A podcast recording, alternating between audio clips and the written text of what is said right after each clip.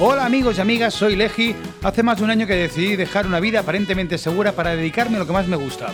Bienvenidos a Mi vida siendo un músico, un podcast biográfico de lunes a jueves que se emite a las 10 de la noche, sobre mi día a día intentando sobrevivir solo con mi música. Hoy, arrepentimiento. Hola, soy un admirador de tu programa. Te sigo desde el capítulo 1. Lo que pasa es que mi novia está durmiendo al lado porque te he escuchado a la una de la mañana. Pero no puedo dejar de mandar mensajes. A ver, esta nota de voz la puedes tomar como si fuera un ASMR o toma... o- espera que se despierta. Vale, mi pregunta es la siguiente. ¿Cuál ha sido, ojo que va, eh, la pregunta, ¿cuál ha sido la cosa de la que más te arrepientes o tu peor error en este camino hacia vivir de la música? Toma ahí. Jurro, ¿qué tal? Eh, lo tengo clarísimo, clarísimo, clarísimo. El no haberlo hecho antes, no haberlo intentado antes. Claro, esto es. eh, yo toda mi vida eh, he tocado la guitarra, he estado tocando, he sido el guitarrista de. Entonces he estado siempre he estado segundo, hacía coros, tal y cual. Y yo recuerdo que mi familia, mis amigos, todo el mundo, cuando me veía cantar, me decían: Tú haces muy buenas tú haces muy buenos coros, pero, pero cantar no. Recuerdo que hace muchísimos años hice una maqueta y, no recuerdo si fue mi hermano mi madre, no sé quién, quién me dijo, me dijo, ojo, es que cantar, cantar no, no cantas bien, haces buenos coros, entonas bien, pero cantar no cantas bien. Entonces, claro, yo en- en- lo asumí, asumí que yo era corista, que yo tocaba la guitarra y era corista, y sobre todo asumí que yo no tenía la capacidad de ser frontman, ¿no? Yo siempre pensaba que, bueno, na- nadie, nadie creyó en mí en ningún momento, ni, ni vio posibilidades, y bueno, yo siempre era el guitarrista de alguien. Y aparte yo lo tenía como muy asumido, ¿no? Que no, no, eh, yo soy el guitarrista. Eh, y también tenía muy asumido que la música era un hobby. Eh, por, eh, o sea, claro, por mi entorno, o por los grupos que conocí alrededor, o, o por todo eso, yo nunca, nunca me planteé la música como una profesión. Y también por la sociedad en la que vivíamos, ¿no? Era como que yo no conocía ningún músico profesional de, de- de- de- música música moderna y bueno sí mi hermano mi hermano es músico es profesor de era se sacó el, el magisterio musical pero al final es, es profesor de, es profesor de, de primaria no Eh, porque bueno porque era muy complicado y bueno eh, entonces claro se, se junta que yo no veía la música como una profesión a que al final yo siempre era, pues eso, era el, el- el- guitarrista que hace coros y yo me sentía a gusto en esa, en esa posición. ¿eh? Yo nunca, nunca he necesitado, nunca, bueno, no tenía como más necesidad de, de hacer nada más, ¿no? Bueno, realmente eso no es verdad. Sí que es verdad que yo siempre componía, intentaba hacer más, intentaba cantar. Recuerdo que eh, eh, la primera vez que lo hice, que llamé a un batería y a un bajista eh, y, y quedamos un día para ensayar en, en unos locales de, de Barcelona y recuerdo que aquel día cantando yo me lo pasé genial, ahora, pero siempre tenía como el, el- el estigma de decir, no, no, yo no, yo no soy cantante, yo soy, yo soy guitarrista, yo que canten otros, ¿no? Hasta que recuerdo que, bueno, montamos el Pezón Rojo, un grupo, eh, un grupo que lo montamos, eh, bueno, en el 2000, 2009 creo que fue el año que estuvimos a punto de ir a Eurovisión. Bueno, eso es una historia muy, muy larga que también me gustaría contar algún día. Eh, y el eh, montamos el grupo de, de Persón Rojo, al final fue, fue lo más cerca que he estado nunca de conseguirlo. Estuvimos en los 40 principales, hacíamos bolos y llenábamos la sala. Bueno, es que además recuerdo, recuerdo un día que cuando presentamos el disco en el, en el perro de la parte de atrás, eh, recuerdo, además hice una foto, que había cola que daba la vuelta a la manzana casi. Y aquello fue espectacular, fue una sensación. Y, y después, bueno, la verdad es que eh, fue una época genial, pero eh, se fue a la mierda, o al final acabamos todos enfadados, la banda se, se disolvió. bueno. Entonces yo estuve mucho tiempo sin tocar hasta que eh, me dio otra vez por componer, compuse unos temas y inmediatamente lo que hice fue buscar un, un cantante, ¿no?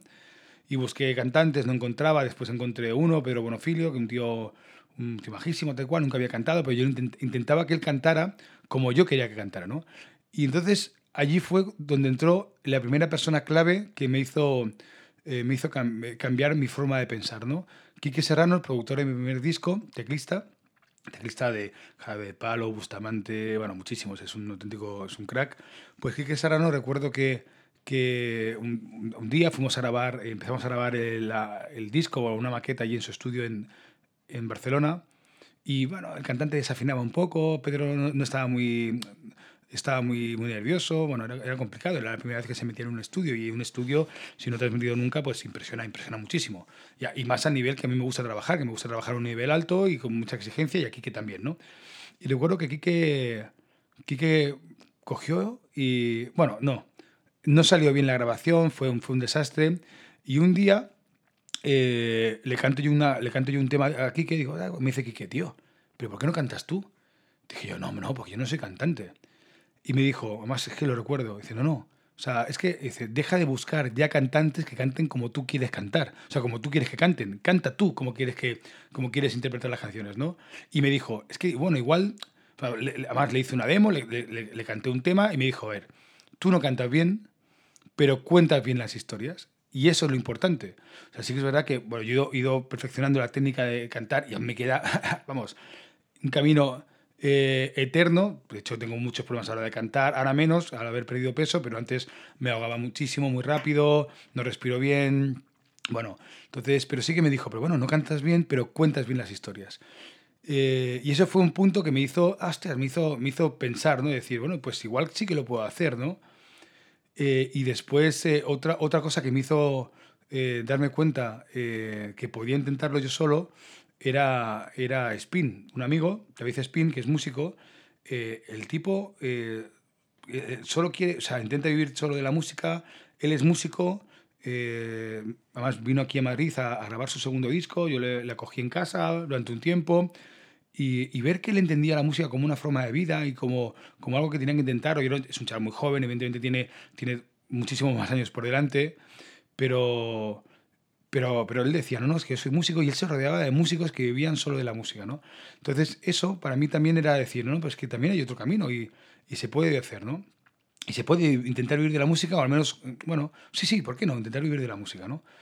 Y, y de lo que entonces, lo que más me arrepiento, jurro, es no, haber, no haberme dado cuenta antes que yo podía tener un potencial. A ver, potencial no quiere decir que sea potencial bueno, puede ser un potencial malo, o sea, bueno, yo tengo potencial, o sea, puedo hacerlo puedo, puedo ser frontman y puedo, puedo cantar en directo, puedo hacer mis discos y puedo todo eso, ¿no? Pero claro, yo pensaba que no podía hacerlo.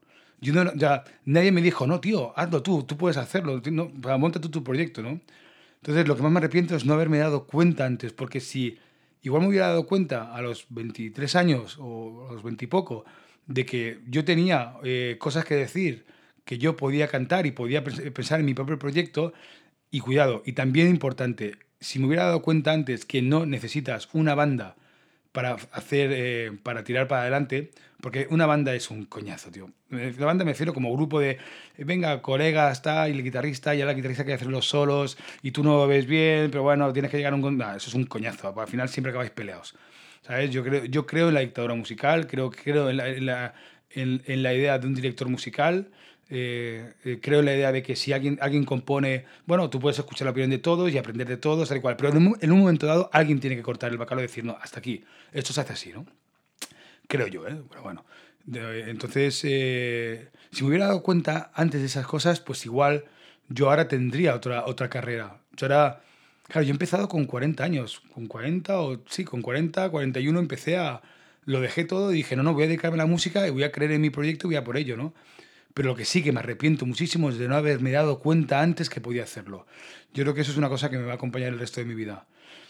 Bueno, tampoco estaría aquí, tampoco estaría haciendo lo que hago y lo haría de otra forma, pero es que estoy convencidísimo, y eso es algo que, que he pensado mucho en ello, estoy convencidísimo que si yo hubiera, si yo me hubiera dado cuenta antes de mi potencial, que tampoco estoy diciendo que sea yo la hostia, ¿no? Pero claro, ahora estaría en otro camino, tendría, igual tendría más discos o igual ya estaría viviendo solo de ello, no lo sé, no sé qué, no sé qué pasaría, ¿eh? pero estoy convencido que mi vida sería muy diferente a la que es ahora. Que cuidado, que me gusta mucho mi vida y estoy muy contento y muy feliz. Pero mi vida musical, mi vida como artista sería muy diferente porque sería un artista más completo. Yo ahora me estoy formando, estoy aprendiendo muchas cosas a base de hostias y sobre todo tengo como mucha prisa. O sea, eh, tengo muchas cosas que contar y me doy cuenta que tampoco tengo demasiado tiempo. Sea, no me voy a morir mañana, pero el tiempo pasa volando. Tengo ya 42 años que cumplo dentro de, de dos días y justo 42 años. O sea, y tengo, y bueno, y ahora quiero sacar el tercer disco, tengo ideas para el cuarto, yo quiero hacer muchas cosas, pero bueno, ¿qué hubiera pasado si hubiera empezado a los 20 y poco? En vez de ser el guitarrista o en vez de empeñarme en montar grupos o en, o en lugar de haberme dado cuenta que la música también es una profesión. Porque yo fui el primero que pensaba que no lo era. No sé si me explico. Así que, Jurro, esto es un mensaje que va directamente a ti. Tío, abre los ojos, despierta, tú tienes un talento espectacular.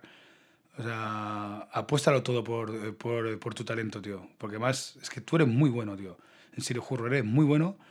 Eh, y tienes talento, tienes carisma, tío. Te ganas a la gente. Y al final, tío, llegas a, a los cuarenta y pico diciendo, bueno, sí, un hobby. Pero es que, bueno, ¿por qué no, tío? ¿Por qué no? Bueno, yo qué sé. Ya hablaremos de esto. Bueno, amigos y amigas, muchísimas gracias. De verdad, si os ha gustado compartirlo. Sé que este podcast ha sido un poquito más de bajona, ¿no? Pero, bueno, qué sé, no, todos los días es, eh, es, fiesta. Sobre todo, acordaros, el 17, dentro de dos días, eh, bueno, si escuchas esto mañana, mañana, pero el 17 de enero, eh, teloneo, telon, teloneo, telonereo. Eh, soy el telonero de Javier Gruchaga en el Teatro Barceló. A las ocho y media empezaré súper puntual y aparte con nuevo look, tío, que ya he dejado la falda a un lado y ahora llevo pantalones animal print.